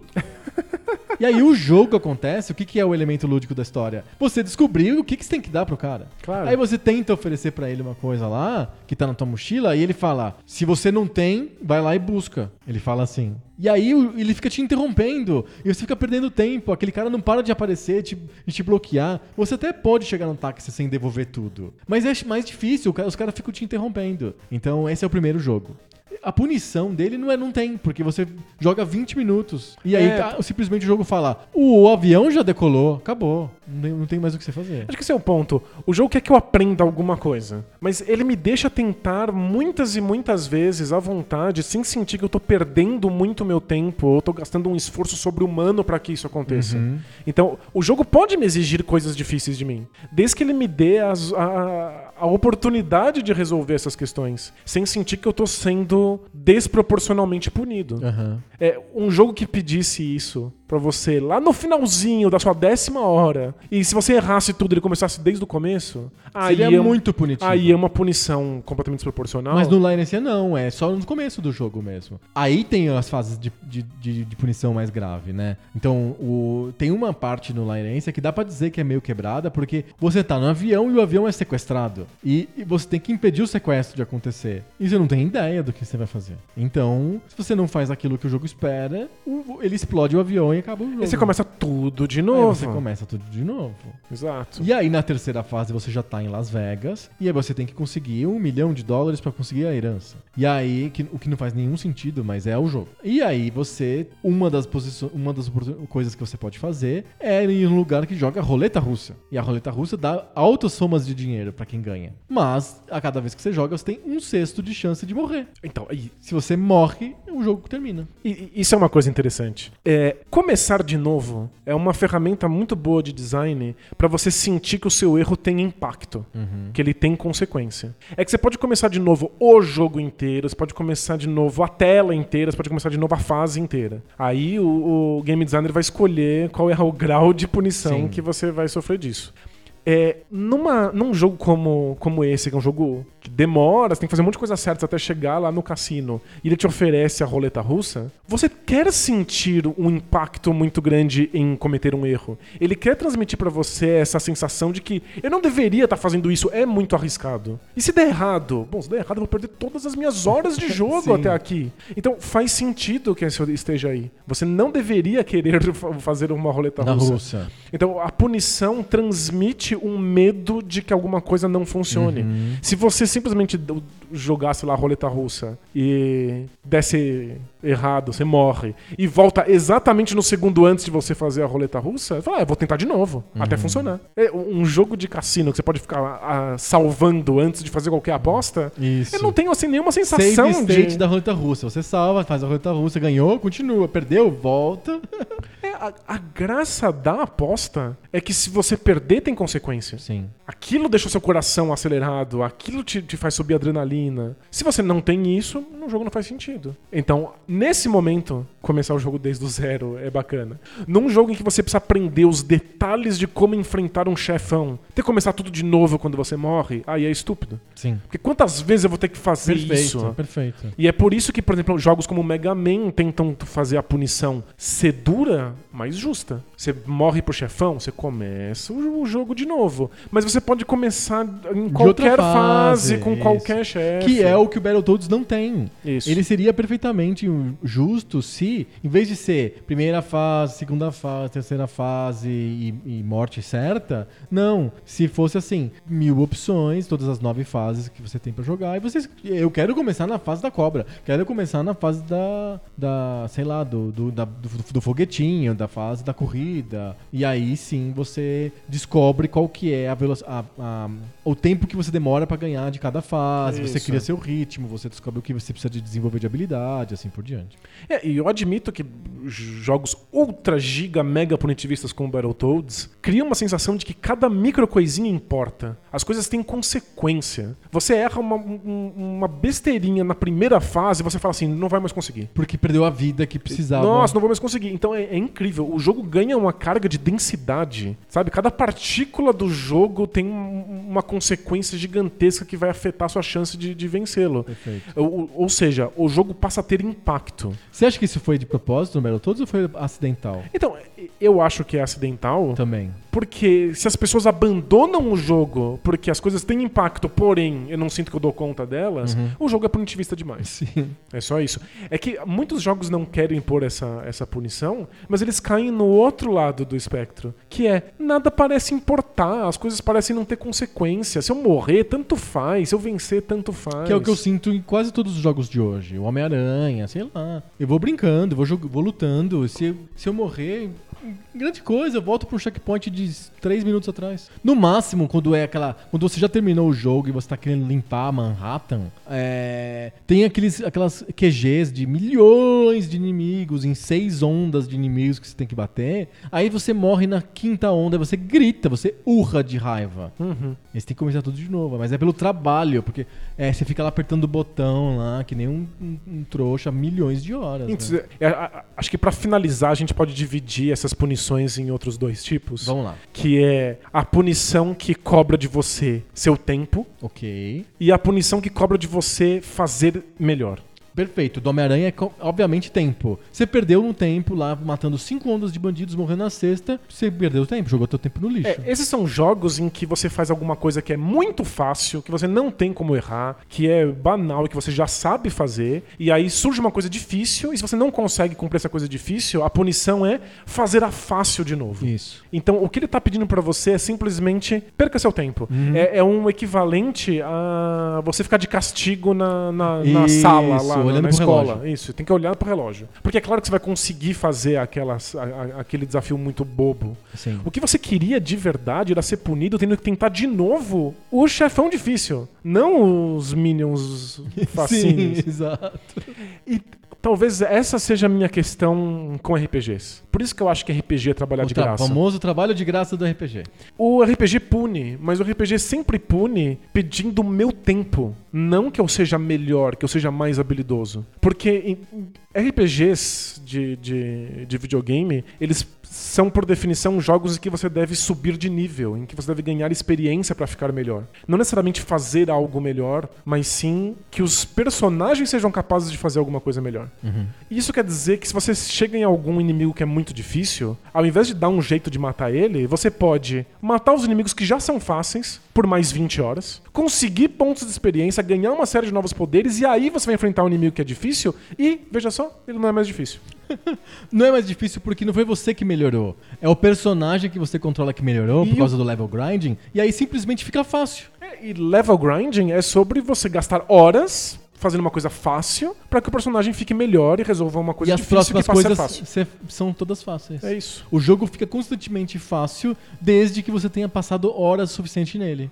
É, e se você pegar um Final Fantasy clássico, tipo Nintendinho, quando o gênero ainda tava engatinhando, o jogo é extremamente punitivo. Uhum. Porque se você tá no lugar certo, você vai encontrar inimigos que são fáceis de matar. Se você dá três passos pro lado e está num deserto que você não deveria estar pisando, os inimigos são dificílimos. Então você sai dali, vai, E- e volta fica pro lugar fácil. lá. Aí quando você sentir que você tá na- com capacidade pra matar esses inimigos, você volta. E aí fica fácil. Isso. E a graça desses jogos é que não sabe pra onde você tem que ir. O mundo é aberto, Sim. então você tem que ficar explorando. Mas é, o tempo inteiro você tá fazendo um trabalho mecânico, maçante, fácil, até que as coisas difíceis sejam fáceis também. É isso que a gente chama de trabalhar de graça. É isso. E isso já responde o- o- uma ficha do Bota Ficha que foi colocada pelo Gustavãozão. É o nome que ele colocou aqui. A gente sempre lê os nomes, né? O Gustavãozão perguntou pra gente o que, que significava trabalhar de graça em RPG. E a gente acabou de explicar. Aí você fica fazendo um trabalho mecânico, maçante, que não tem absolutamente nenhum tipo de consequência, não causa nenhum impacto, não é significativo. É só pra você cumprir uma tabela, pra você tornar uma, um desafio que tem lo- logo em seguida passável. É como Isso. se fosse, sei lá, é, que cada desafio fosse um cheque, sei lá, precisa de, precisa de 100 mil cruzeiros aqui pra você passar pra próxima fase. Aí você fica lá trabalhando você fica até acumular trabalhando até acumular e você dá o cheque de 100 mil cruzeiros. É, em geral esses jogos pedem, ó, você precisa ter 10 milhões de XP pra Isso. conseguir os poderes, É pra conseguir vencer esse chefão aqui. Então Não é você, sobre você. você trabalha até conseguir esses 10 milhões de XP. Exatamente. O Gustavãozão pergunta se isso poderia virar uma camiseta. E a nossa resposta é: já tem Já a camiseta. existe. Onde é? É, entra lá em galeriapix.com.br barra PocoPixel e você vai encontrar a camiseta do trabalho de graça. Maravilha. Esse foi um shameless plug. E veja a diferença de um RPG que você trabalha de graça com um jogo, por exemplo, um shmup, um jogo de navinha, em que errou, morreu. É muito punitivo. Porém, eu começo imediatamente depois, os jogos são curtos, então você tem menos coisas pra decorar, menos coisas pra aprender, e eu posso imediatamente tentar de novo fazer melhor. Exato. E aí eu sinto que eu estou melhorando e a punição me torna uma pessoa melhor, uma pessoa mais Isso. hábil. Ao invés da punição, fazer eu simplesmente gastar mais horas. É isso que eu falo da diferença entre o F0 e o Rock'n'Roll Racing. Hum. O Rock'n'Roll Racing é um jogo que é assim: você corre uma corrida fácil, mil vezes, aí você pega o dinheiro e compra o melhor motor, o melhor amortecedor, troca de carro, e aí você consegue jogar a corrida difícil. Perfeito. O F0, você nunca troca motor, nunca troca pneu, você nunca troca arma. ou você não fica melhor carro. ou já era, né? Você que tem que ficar bom. Aí você fica bom e aí as próximas corridas ficam mais fáceis. Então é, é uma diferença grande entre um jogo que é focado no desenvolvimento de um personagem, o RPG, o Rock'n'Roll Racing, e um jogo que é focado no desenvolvimento do jogador. Por exemplo, é, o F0, o FIFA e assim por diante. Embora FIFA, existe um modo hoje, que é o FUT, que é sobre conseguir cartinhas e, e trocar por moedinhas e melhorar o time, e aí o time é melhor e não você. Mas, em geral, dá pra dizer que o FIFA tem uma habilidade tua envolvida, né? Faz sentido. É isso. Falamos sobre puni- punição e punitivismo em videogame. Será que deu pra ab- abordar tudo? Acho que falamos bastante coisa. Eu só queria deixar um- uma dica de jogo moderno Hum. com áreas de Poco Pixel. Que é? Que aborda exatamente a relação de videogames com punição, tentando esticar isso pra vida, que é o Braid. Ah, sim. Perfeito. O Braid é um jogo que começa se perguntando justamente isso. Por que, que eu deveria ser punido por um erro? Se assim que eu erro, eu percebo que ele foi um erro porque alguém me avisou, por que, que além do aviso eu preciso ter a punição? Aham. E aí ele é um jogo que quando você erra, você cai no buraco, porque é um jogo de buracos, é um jogo de plataforma que bebe diretamente no Super Mario Bros. Assim que você cai num buraco, ele permite que você volte 15 segundos. Você aperta o botão. Você aperta um botão, ele volta, você aprendeu que não pode cair, você foi avisado que aquilo estava errado, mas a punição é zero. Aí você volta e pula de novo. Pronto. Legal. O ponto é, as coisas deixam de ser significativas. Você não tem medo do buraco. Então, de onde o jogo tira a graça? De onde o, o jogo tira significado? Porque essa é uma coisa que atormenta games designers desde os anos 80. Como é que eu torno uma experiência memorável se eu não te puno? É difícil de fazer. Por isso que o Barney, por exemplo, não é um jogo memorável. Não, ele é um jogo pra crianças de dois anos. Ele é aquilo que a gente chama de brinquedo, porque é é um- ele é um objeto que o jogador faz o que quiser com ele. Uhum. Tenta se divertir com as suas próprias regras. Sim. Mas é, o Braid levanta soluções muito interessantes. Que eu acho que quem é interessado em game design deveria dar uma espiada. Perfeito. Fica aí a dica. Hashtag fica a dica. É isso. E acabou. Acabou? Acabou. Tchau.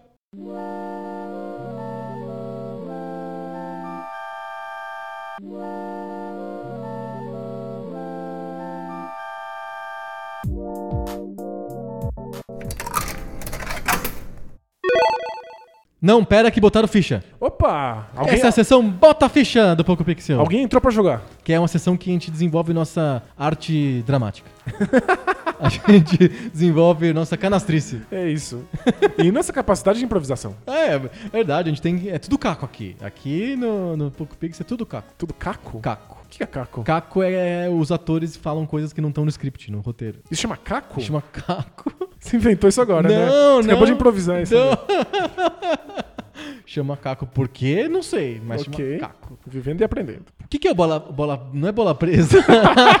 é o Bota Ficha. O Bola Presa é o blog. É, como que é? Bola Presa é um blog. Nós somos um blog. Nós somos um blog. é o de basquete, é o outro projeto do, do, do Danilo. Aqui é o Bota Ficha. O Bota Ficha é a sessão em que você, ouvinte, manda pra gente temas e a gente estica o Poco Pixel um pouquinho pra falar do tema que você sugeriu. é isso. É muito fácil você sugerir o tema, é só entrar em pocopixel.com barra bota ficha. Lá tem todas as fichas que foram colocadas. Você pode ler as fichas que os coleguinhas mandaram e tudo. E você tem um formulário simplesinho que você coloca a sua ficha lá. É a gente analisa, se, se tiver ok, a gente deixa no mural pra todo mundo poder ver também a- a- o tema que você sugeriu. E aí, você estica a jogatina um pouquinho e joga com a gente, porque a gente responde a, su a sua pergunta, o seu em comentário. geral, a gente gasta aí 10 minutos, um pouquinho mais, um pouquinho menos. É, a gente é descontrolado, né? A gente fala muito, né? É. A gente tem problema. E... e aí gente escolhe um tema pra falar esses 10 minutinhos aqui no final do episódio como um chorinho do Poco Pixel pra vocês. Boa. Essa semana eu fiz uma amálgama de três fichas, então ficou um fichão. assim. Gente, são três fichas, vai ser multiplayer. Multiplayer esse jogo. É, a primeira ficha é a ficha do Everson da Luz. Ele pergunta pra gente se a gente perde o interesse em videogames conforme a idade vai aumentando. Hum, Ele, assim, a vida torna tudo corrido, difícil, e a gente perde o interesse em videogames. É a primeira pergunta dele. boa. Aí eu tô juntando essa ficha com a ficha do Pedro Grandim. Ele. Isso é pro ar. Se- é, ele pergunta pra gente: jogar videogame é perda de tempo? Como que a gente convence as pessoas que são próximas da gente que jogar videogame é ok? Ok, legal. E aí eu junto isso com mais uma ficha, que é a ficha do Leonardo Dadalto. Ele pergunta: o que, que faz uma pessoa adulta querer rememorar os videogames da infância dele? Uau, bacana. E aí, como é que a gente junta essas três coisas? Gente, é muita coisa acontecendo. Adultos perdem interesse em videogame? Primeira ficha. Perdem muitas vezes. É, existe uma parte que é prática aí, que é o fato de que tem-se menos tempo pra jogar. Perfeito, a gente tem mil compromissos durante o dia, a nossa tendência é assumir mais, cada vez mais compromissos, Exato. e aí a gente não consegue separar um tempo pra jogar, porque os jogos também ficam cada vez mais exigentes de tempo, né? O Red Dead Redemption 2 lá, aí você tem que pedir férias, sei lá. E o pessoal pede mesmo. Mas é, assumindo que jogos são um intervalo, né? Que eles não criam nada no mundo real, que eles não pagam as suas contas, que eles não resolvem seus problemas, a gente gasta muito tempo pagando conta resolvendo o problema. E aí, quando você pode parar, você joga. Eu acho que a vida adulta tem suas responsabilidades e jogar é mais difícil. Assim como a gente encontra tempo pra assistir um filme, pra abrir o Netflix, pra ir no cinema, pra ler um livro, você pode encontrar tempo pra jogar videogame. Mas é, crianças têm muito mais tempo. Sem dúvida. Criança tem muito tempo, aliás. Eu entendo até que os pais façam muito esforço pra acabar com o tempo das crianças, porque pais têm uma necessidade de a nível doentio de É. ocupar o tempo das crianças no sentido de como que a criança está fazendo alguma coisa que não fui eu que determinei, eu que quis, eu que eu que propus. É, e eu sinto uma pitadinha de rancor. Eu trabalho Eu me 20 fodo horas por tanto. dia, É. e tá ficando- meu filho fica aí parado sem fazer nada. Por Isso. Tá horas. jogando Tá videogame. jogando videogame, é. É, vai nada, não vai não vai jogar videogame não, agora vai ler livro de geografia. É, rola um rancorzinho. Tem, tem um rancorzinho. É, até perdi o, que, o meu raciocínio. É, crianças têm muito tempo livre, é ah, isso. isso. E adultos não têm. Então esse é um, esse é um primeiro ponto. Boa. Qual que é o seu segundo ponto que você fala? Ah, o, o segundo ponto é que eh, às vezes jogos de videogame tapam buraquinhos, coçam coceirinhas, que às vezes a gente preenche com outras coisas na vida adulta. Hum, Então, como a gente já falou aqui, falou bastante no último episódio, no episódio anterior, um certo senso de reconhecimento, um certo, Certo. sen- senso de importância social, Uhum. que às vezes você encontra no seu trabalho, na sua família, que às vezes você encontra fazendo coisas na sociedade. verdade. Que uma criança não pode fazer. Exatamente. Então, acho que Com raríssimas exceções. é isso. Tem algumas crianças prodígio aí. Mas não deveria ter. É, Você tem razão. Então acho que algumas do- alguns dos motivos que fazem crianças jogarem tanto e adolescentes jogarem tanto não funcionam tanto para adultos. Uhum. O que eu acho perfeitamente normal, quando você envelhece, você muda suas prioridades, você muda a sua ação no mundo, você muda o seu modo de, de compreender as coisas, e aí algumas coisas perdem o grau de importância que tem pra você. Perfeito. Ah, Quando você é criança, e o videogame parece ser o único jeito de você salvar o mundo, de você ser super foda, de você ter uma coisa, fazer uma coisa muito mais difícil do que simplesmente ir pra escola. Isso. Te transporta Agora, pra umas coisas. Aí agora quando você é adulto, você paga a conta e fala, caralho, não acredito que eu consegui paguei fazer a isso, eu conta. sou um herói. É. É, meu objetivo tem um objetivo da vida real, que é comprar um carro, sei lá. Você se gamifica a vida, porque é possível para um adulto ter esses objetivos É. e cumprir esses papéis, para uma criança não. É, é- é possível pra adultos cumprir objetivos. Exato. Já é uma coisa incrível na vida, porque criança não consegue cumprir objetivo nenhum. Não dá, é tudo na fantasia, É porque muito no- difícil. na vida real não, não dá. consegue abrir a maçaneta da porta porque é muito alta. É foda, ser É. criança é foda. É, é tenso. Então a gente fica mais velho, a gente perde tempo, perde algumas das necessidades, muda um pouco as prioridades, a maneira de ver o mundo, mas isso não significa que você precisa de, de se distanciar dos videogames. É que eu acho que os videogames passam a ocupar um outro lugar. Eu acho que muda, às vezes, o tipo de jogo que você, Uhum. que você tem contato, o tipo de experiência que você espera do jogo, o tipo de gratificação que você quer quando você joga. E quando você volta para os seus jogos velhos, para os jogos antigos, você também volta com outros olhos. Tá, então vamos lá, vamos calma que são, essas são as outras duas fichas. Mas, ó, A- tudo aí. Amarrou perfeitamente. É, a segunda ficha é como que a gente convence as pessoas ao nosso redor de que videogame é bom? E aí eu acho que tem a ver com a primeira ficha, porque uma das coisas que você falou de falta de tempo e falta de estímulo, Uhum. porque o, o videogame não tem os mesmos estímulos que tem na infância, quando você é adulto. Aí eu acho que tem uma terceira ficha que é ligada ao, ao, o- o redor, ao, ao nosso ambiente. A gente não vive num ambiente que estimule você jogar videogame. Ao Exato. contrário, o ambiente de um adulto ele é refratário ao que o adulto joga em videogame. Com exceções que às vezes tem, tipo, sei lá, a firma coloca um FIFA pro pessoal jogar na hora do, do, do almoço. Ok, aí é um ambiente que tá estimulando a pessoa a jogar videogame. Mas em geral, é sempre alguém critica, sempre lá o teu tio fala, mas que você joga videogame aí, barbudo? Aí sempre tem alguém que você con- conversa, um amigo que fala, você não vai no bar porque você vai jogar videogame? É. Então, tipo, tem um ambiente que não ajuda a pessoa a querer se dedicar pro videogame. E o- os videogames têm se tornado cada vez mais socialmente aceitos, mas numa circunstância muito específica, como ocupação de tempo morto. Então as É, pessoas... eu tô no celular aqui no metrô. Isso, as senhorinhas jogam Candy Crush no celular do metrô, mas é só porque o tempo é morto. Ela nunca faria isso se ela tivesse em casa com a família. Em casa com a família, ela estaria vendo TV. Isso. Ela estaria assistindo novela, ela estaria vendo Ah, jornal, isso. ela estaria lendo um livro. Mas é, é- eu acho que a, a chave pra você mostrar pras outras pessoas que está tudo bem ser adulto jogar videogame é que a gente faz coisas muito esquisitas com o nosso tempo livre. A gente torce pro futebol. Que não faz nenhum sentido, faz na nenhum verdade. sentido. Você assiste séries do Netflix e não são porque elas te engrandecem. Não, é porque mata tempo mesmo. É, não é porque elas te tornam uma pessoa melhor, Eu sou uma pessoa. conhecimento. É, eu, eu, eu, eu fiquei assim, sei lá. Eu sou uma pessoa que gosta de preencher horas mortas. Uhum. E aí eu não gosto de saber que é uma atividade que eu vou usar pra hora morta, é uma atividade maior do que eu tenho de tempo de hora morta. Então eu quero micro, micro atividades pras horas mortas. Uhum, faz sentido. Eu não quero começar uma coisa grande na hora morta e ter que parar e depois retomar. Porque eu, eu sou um cara meio faz calenta, assim. Eu, eu, eu demoro pra pegar numa atividade. Depois eu fico muito intenso. Mas no começo é mais difícil. Então, tipo, se eu tenho 10 minutos de espera, 15 minutos de espera, eu prefiro um- uma atividade de 10 minutos. Ou de 5. Ou uma atividade de curta de 1 minuto que eu possa fazer 10 vezes, por exemplo. Perfeito. E aí isso muda o tipo de jogo que a gente joga na hora morta, né? É, desfavorece o Red Dead Redemption, sei lá. E favorece o Switch, né? O Switch é ótimo pra isso. Eu jogo uma fase do New, do New Super Mario lá. Então, é... Mas volte lá, como que convence as pessoas que videogame é legal? Um é com micro atividades. É, tipo, a gente gasta nosso tempo com outras coisas. Videogame é só uma delas. Não é melhor nem pior do que fazer todas as outras coisas. Me conta, uma, confessa uma coisa da tua vida. Diga. Me diz pra mim que você já fez isso. Hum. Você tá numa hora morta, num ambiente que não tem, não tem videogame, o celular tá sem conexão na internet, É. e aí você simplesmente gasta tempo olhando suas fotos velhas. Você já fez isso? Já e fazendo curadoria, jogando algumas fora. Isso, eu também. Eu faço isso direto quando você tá num ambiente que não tem internet, ou porque acabou a internet porque não pega no lugar, num lugar fechado, e você não tem nada pra fazer e não tem nenhum jogo, você fica olhando fotos velhas e apagando umas que estão feias. A gente era criança, a gente tomava café da manhã lendo a caixa de sucrilhos. Eu lia muito Caixa de Sucrilhos. Porque não tá fazendo nada. Tanto que eles, o McDonald's escreve coisa na toalhinha. É verdade. Pra você ficar comendo o Big Mac lá, lendo. Umas coisinhas lá na toalha. Engraçadíssimo. Claro, que hoje em dia as pessoas ficam no celular e não leem mais a toalha. Mas a toalha é do tempo que você tinha que gastar o teu tempo com alguma coisa. É, então, videogame é um lugar pra você gastar tempo como qualquer outro.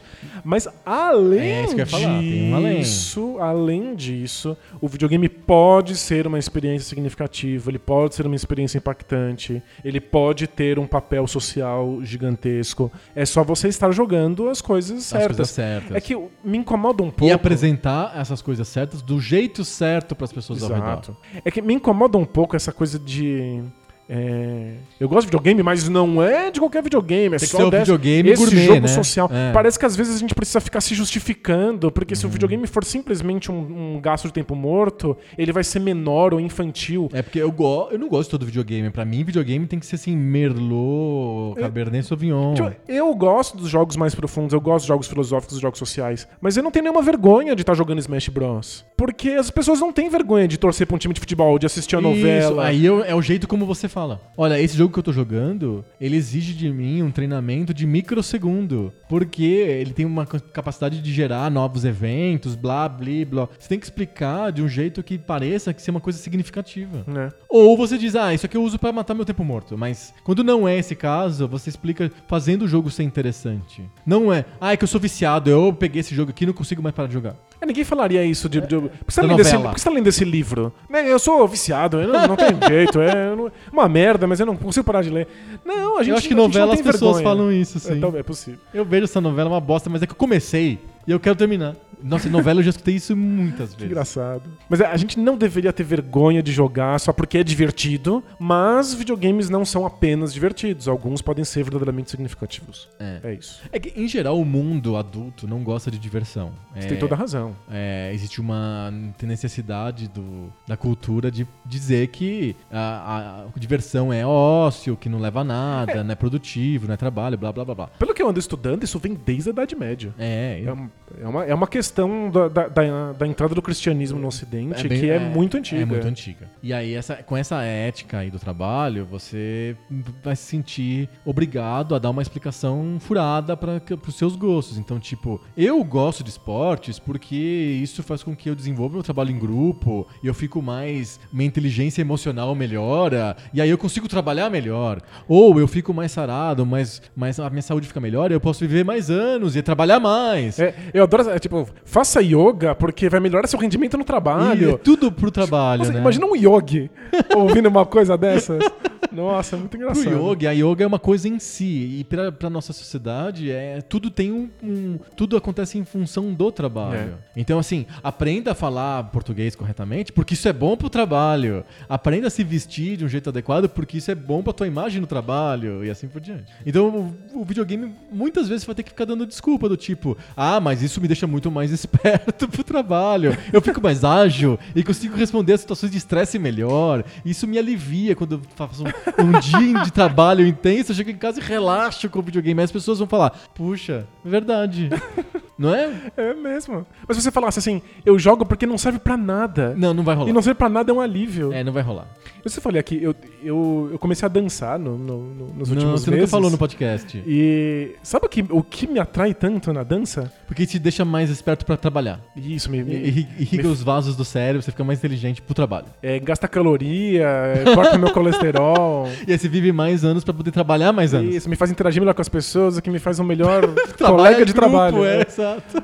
Não, eu tô gostando de dançar porque não serve pra nada. É tipo, é a coisa mais inútil que eu encontrei. É inútil e autocontida, né? Completamente. Eu aprendo a dançar porque se eu aprender a dançar, eu consigo Dançar dançar. É só isso.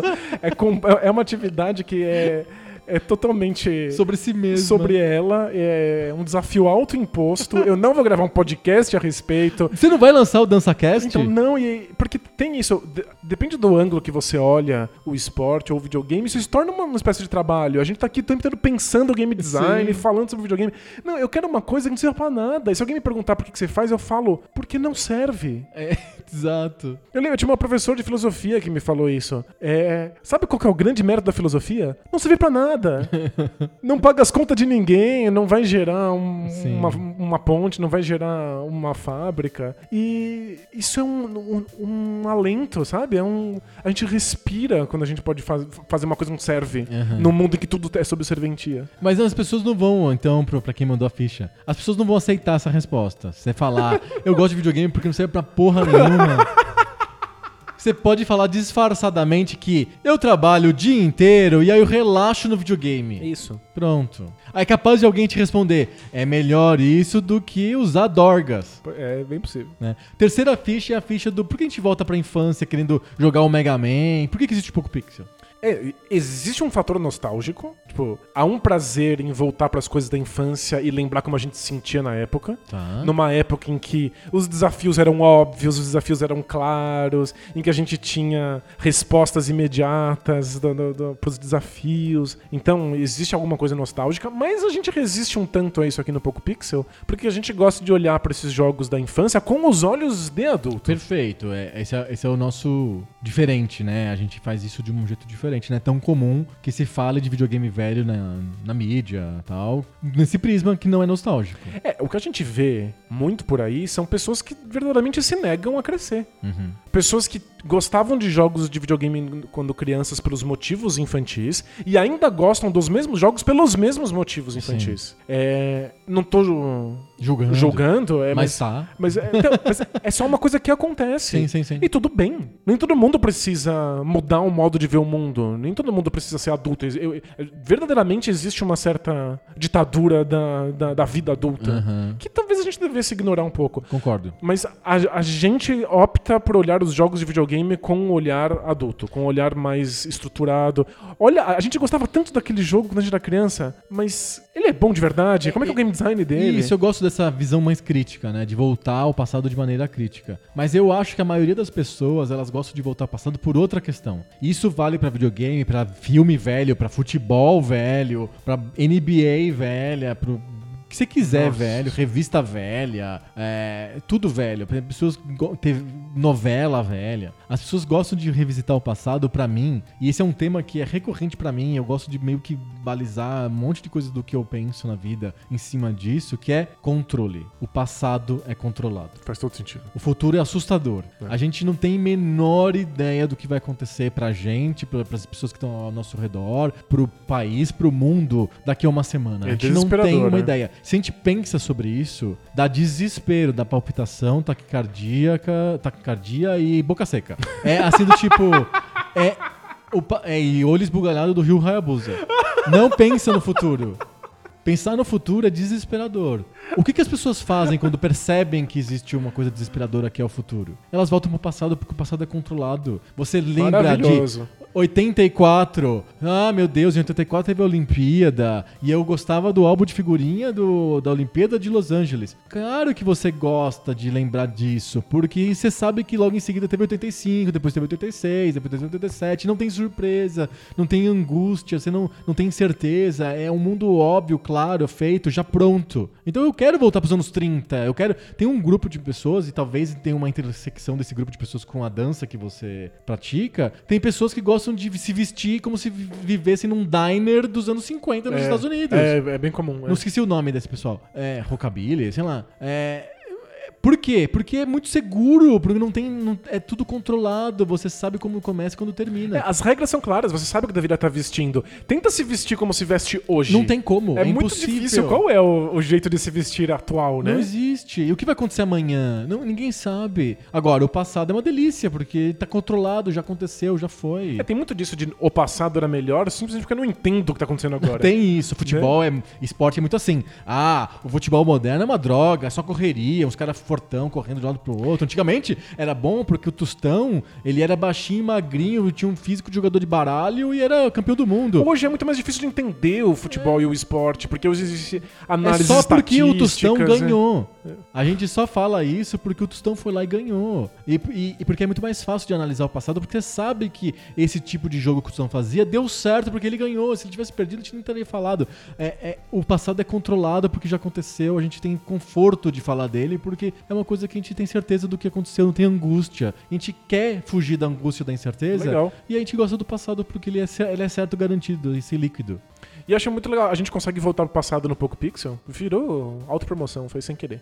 Ok. É, a gente consegue voltar pro passado e criar angústia. É verdade. A gente olha e fala, a gente- caramba, isso não era bom, É, isso não funcionava. é, isso incomoda, Por né? que que fez essa escolha? Você tem que ficar pensando por que que o jogo escolheu sair dessa maneira. O que que ele ganha fazendo isso? Se ele me pune, por que que ele tá punindo dessa maneira? É porque eles não sabiam fazer melhor? Ou é porque tinha uma intenção por trás, né? Sim. A gente, no fundo, a gente cria angústia no passado. A gente cria um pouquinho de angústia no passado porque, sei lá. Mas é o jeitinho.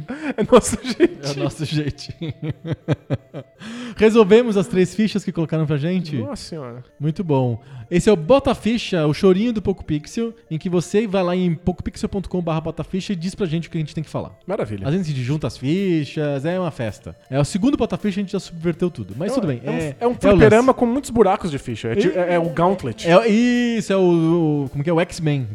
Tem seis lugares pra jogar. Acho que o Gauntlet também, não tem? O Gauntlet é quatro, né? O Gauntlet eu tenho dó dos caras ficar no canto. Eles não Porque conseguem ver a tela. É, eles ficam com torcicolo. Eles têm que ficar com o pescoço virado pra jogar. É muito ruim. Terrível, terrível. O, e o jogo é divertido. Esse é o Bota Ficha e esse foi o Poco Pixel. Terminamos mais um episódio. É isso. Rumo ao 150. Jura? A gente tá no 146, faltam quatro episódios pro 150. Vai ter festinha? É, eu acho que sim, né? A gente tem que pensar em alguma coisa especial. Isso. É um bolo. A gente come e aí faz um episódio normal depois de comer o bolo. Ou então a gente. Aí vocês falam assim: esse episódio ficou especial porque, obviamente, os hosts estão com mais glicose. É, A gente pode também gravar 15 minutos da gente comendo bolo perto do microfone. A gente faz um vídeo no YouTube, já que a gente tá no YouTube. Isso, a gente Aliás, come um estamos no. YouTube, youtube.com.br. A gente fala assim: os hosts comeram bolo! Veja o que acontece.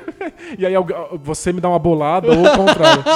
É essencial. Tem que é ter um- Nutella, né? Tem que ter uma bolada com Nutella. E tem que ter Nutella. Eu acho, já tá, já tá entendendo como funciona o YouTube, o já. YouTube tá, des- tá- Nossa. Tem que ser surpresa, tem que envolver comida e tem que ter Nutella. Olha, a gente já manja, o céu é o limite. Muito bom, semana que vem a gente volta com mais papo novo. Sobre videogame velho. Valeu! Tchau!